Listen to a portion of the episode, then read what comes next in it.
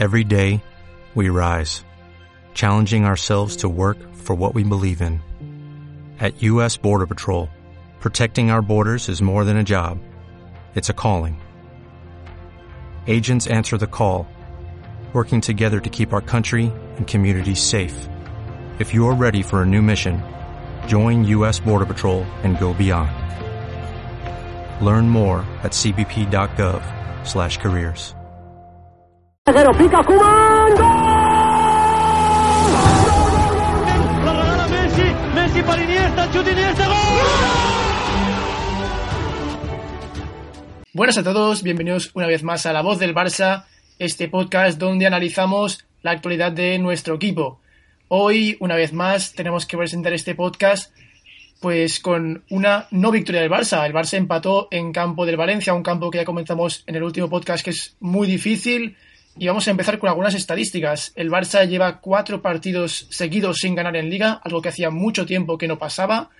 Ha encajado gol en seis de los últimos ocho partidos. Se han disputado ocho partidos y el Barça ha encajado en seis, lo cual es algo bastante preocupante. Y la clasificación después del empate en Mestalla está así. El Sevilla va líder con 16 puntos. El Barça y el Atlético de Madrid están segundos con 15. Y el Madrid, el Español y el Alavés están terceros con 14 puntos. Recordamos que el Barça se enfrentará los próximos días, las próximas jornadas tras el parón de selecciones ante Sevilla y Madrid, dos equipos que también son muy complicados. Y yo, Marc, bienvenido. Quería preguntarte primero todo qué te está pareciendo este Sevilla, que sorprendentemente está líder. Sí, bueno, no tan solo es el Sevilla, sino que también le podríamos sumar eh, el Alavés y el Español, que están en posiciones que nadie se lo imaginaría. Pero sí, el más destacado es el Sevilla, que, que lo tenemos líder. Y, y, la verdad es que Machín eh, empezó muy mal la temporada, pero ha, ha, acabado remontando y ahora que estamos en la octava jornada, que después del paro vamos a empezar la novena, está líder de, de la liga, cosa que nadie se lo iba a esperar. Eh, tiene puñales en bandas con Navas, eh, Sarabia le está funcionando perfectamente, ha, ha, cambiado el sistema y juega arriba con Andrés Silva y Ben Yedder, que también le está funcionando las mil maravillas. Y este Sevilla, desde luego, da miedo. 3-0 en el Sánchez Pizjuán contra el Madrid. Eh, eh, ayer también ganó 2-1 en casa. Desde luego, un equipo muy fuerte en casa. Que, que, bueno, yo espero que el Sevilla esté así durante toda la temporada porque me gustaría que hubiera más rivalidad en la liga. Y es un equipo que, desde luego, me cae muy bien. Y pasamos ya al partido del Valencia. El Barça visita, visitaba Mestalla, un campo históricamente muy complicado para los culés y nos encontramos en un punto de inflexión en la temporada que fue el partido en Wembley, donde Valverde apostó por Artur y vimos un Barça mucho más solvente con el balón. Si queréis podéis escuchar el podcast, el, último podcast, donde lo analizamos uh, minuciosamente, pero pasamos ahora al partido en Mestalla. Valverde volvió a apostar por el brasileño, por Artur, y realmente no hizo un mal partido. Y el otro cambio que hubo en la alineación fue el de Vermalen, que yo creo que está dado más a defenderse de centros laterales por parte del de, Valencia, del 4-4-2 de Marcelino, aunque el Barça empezó mal, empezó encajando en el, en el, en el minuto 1, Marc. Sí, desde luego que nadie se lo esperaba. El, el gol de Garay, un fallo increíble de, de todos los jugadores que estaban defendiendo ese córner empezando por Vermaelen, que bueno, es el que menos tiene culpa porque al fin y al cabo es el que el único que intenta despejar bien el balón y tiene la mala suerte que, que lo roza y hace que cambie completamente la dirección, pero luego están Suárez y, y Piqué, que yo estaba viendo el partido por Movistar Plus y, y, tanto Robinson como Maldini se sorprendían porque lo que tienes que hacer cuando un jugador peina un balón es hacerte más grande y no más pequeño como hicieron eh, Piqué y Suárez. Por lo tanto, fallo muy grande ya otra vez de Gerard Piqué, que le están cayendo críticas, que ya, ya ha salido los medios para, para defenderse. Pero bueno, yo confío en Gerard, confío en que, en que vuelva a su versión habitual, la buena. Y, y bueno, después de eso el Barça empezó a rectificar, eh, el partido empezó a ser suyo después del minuto 15 o así, que fue cuando el Valencia estuvo mejor en el partido hasta que Leo Messi metió ese golazo, ¿no, Jordi? Y tras los primeros 15 minutos que comentas del Valencia, donde estuvo muy bien saliendo en transición, llegó la calma, el Barça controló el, el partido, domó el balón Y yo te quería preguntar sobre Artur. Eh, ¿Te gustó tanto como en Wembley? Bueno, mmm, desde luego que la versión no fue la misma, pero sí que es cierto que vemos un jugador muy sólido, un jugador que a este Barça le va a ir súper bien. Y no vimos al Super Arthur que vimos en, en Wembley, pero sí a un muy, muy buen jugador y que desde luego va a dar sus frutos y desde luego vemos que es estilo Barça completamente.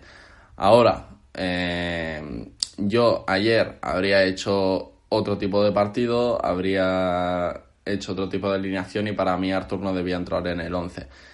Eh, a ti, Jordi, ¿qué te parece este tema de, la alineación? Tema si se podría haber hecho otro tipo de, de 11, eh, los cambios, ¿qué te parece? Pues yo sinceramente pensaba que Artur no sería titular porque ya Valverde lo intuyó en rueda de prensa diciendo que sería un, planteamiento diferente, que el partido sería distinto. Sin embargo, me gustó que apostara por, por Artur y también entiendo, en cierto modo, el, papel de Vermalen, porque al fin y al cabo el Lenglet es un central que es un poquito más blando al choque y con delanteros como Batshuayi, incluso como Rodrigo, que es más escurridizo, pues Lenglet podría sufrir.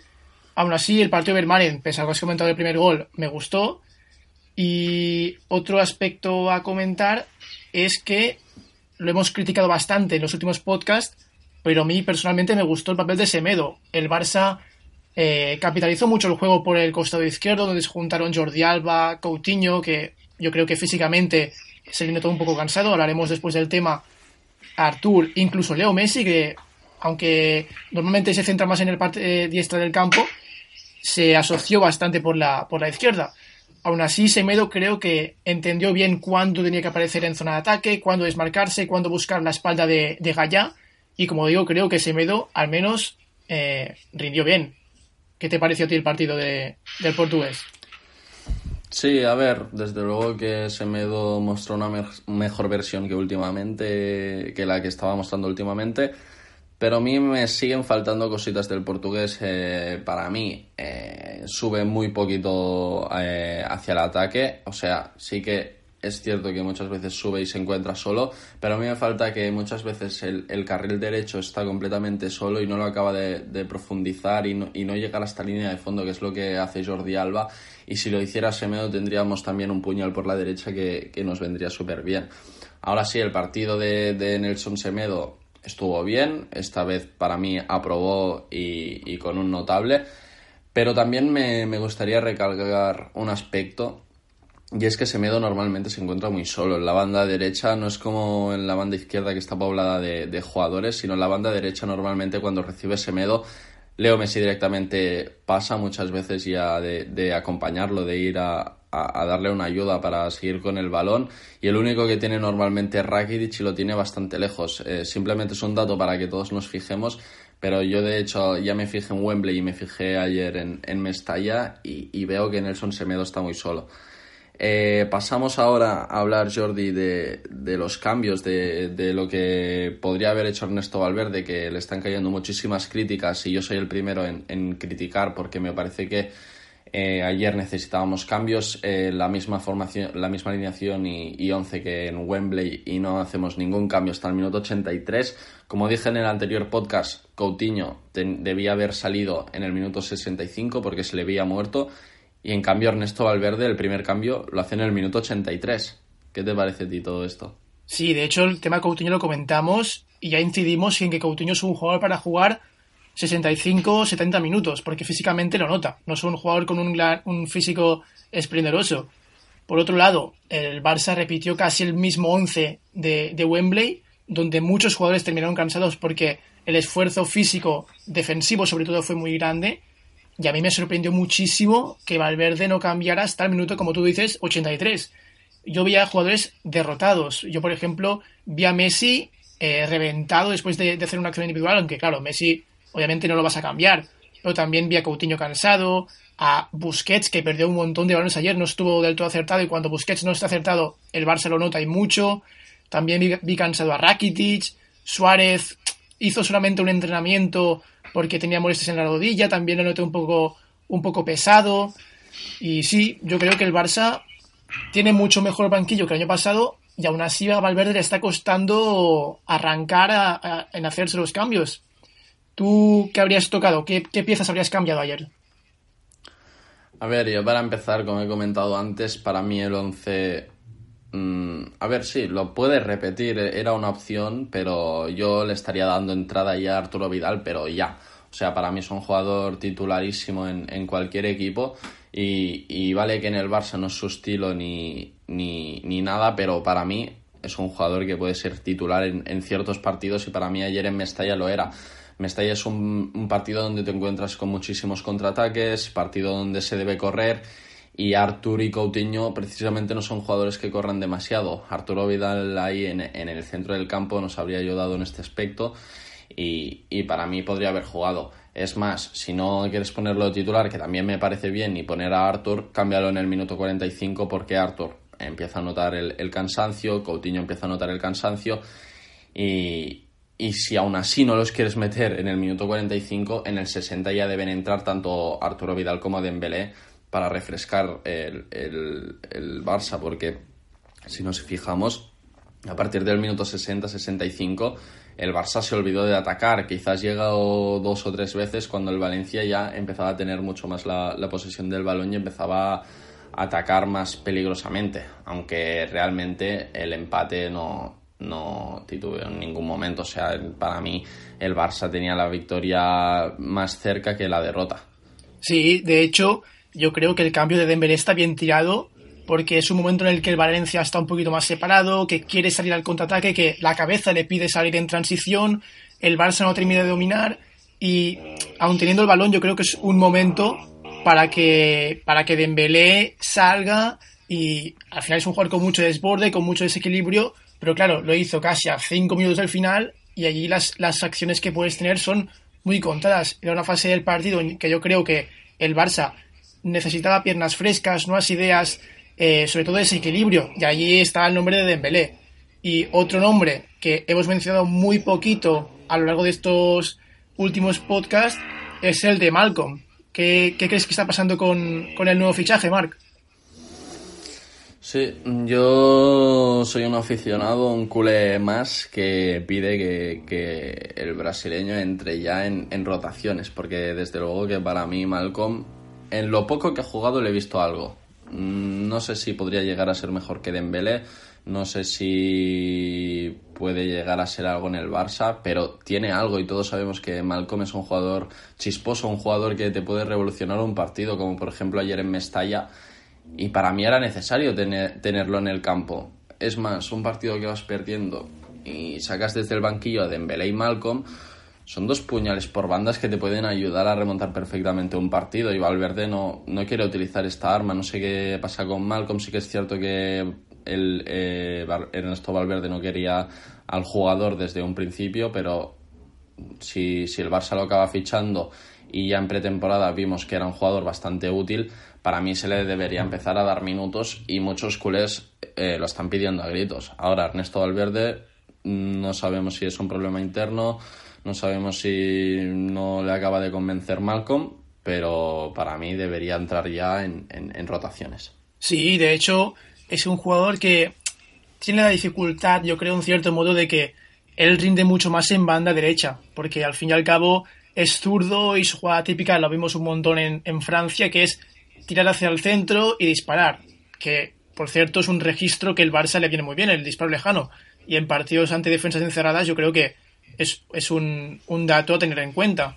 Aún así, Valverde cuando ha jugado con él ha jugado más en banda izquierda, banda natural, donde Malcolm no puede hacer su jugada típica, ¿no? Pasaba un poquito lo mismo con Coutinho al principio, cuando el brasileño jugaba en, en la banda derecha, pero yo creo que, como dices tú, lo más importante es que eh, Vidal, sobre todo, vaya entrando en el 11, que también lo haga Malcolm, aunque sí que es verdad que la gestión de Valverde en ese sentido está, está siendo un poquito rara. Y bueno, eh, ya para acabar con este podcast, Jordi, eh, vamos a acabar comentando que eh, estas dos semanas hay parón, hay parón de selecciones, que como os dijimos, hay muchos jugadores del Barça que, que no van convocados, como por ejemplo Jordi Alba, o que ya no van con la selección, como Piqué, Leo Messi, etcétera, así que tendremos a jugadores titulares frescos de cara al partido ante el Sevilla y para acabar de afrontar este mes de octubre.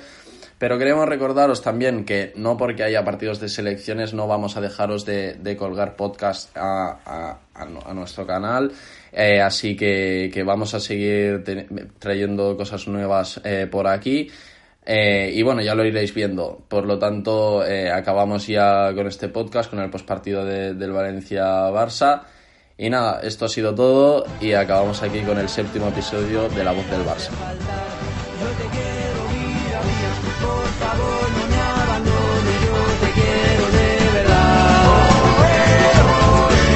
Yo te quiero por el día, yo te quiero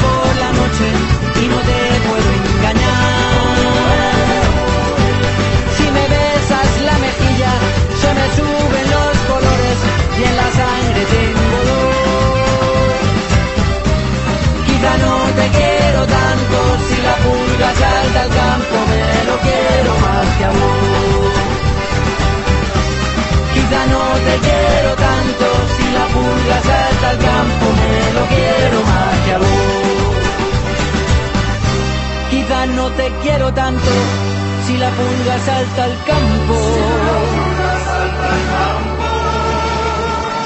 Me lo quiero más que a vos.